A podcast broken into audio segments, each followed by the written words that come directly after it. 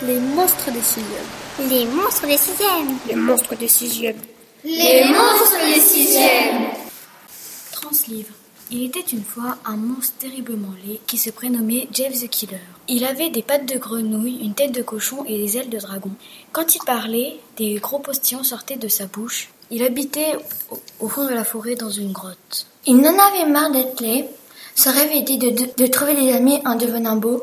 Il entend parler d'une cascade magique, mais le problème c'est qu'elle est dans une montagne. Il s'y rend et escalada pendant trois heures la montagne. Il se baigna dans la cascade magique et ses mains et ses pieds changeaient de place et s'inversa.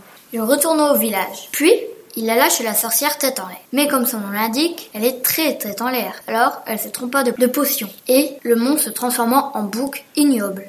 Il retourna au village et entendit des gens parler d'une bibliothèque où il avait un livre enchanté. Du coup, il alla à la bibliothèque et mangea tous les livres. Du coup, tellement qu'il avait mal au ventre d'avoir mangé tous les livres, il rentra chez lui et dorma. Le lendemain, se réveillant, il est devenu un homme très beau. À partir de ce jour, il a toujours ses amis, il est heureux et il fait la fête. Mais un jour, il leur, il leur arriva un très grave accident et il meurt. Jeff the Killer est devenu triste car ses amis sont morts et il meurt de chagrin.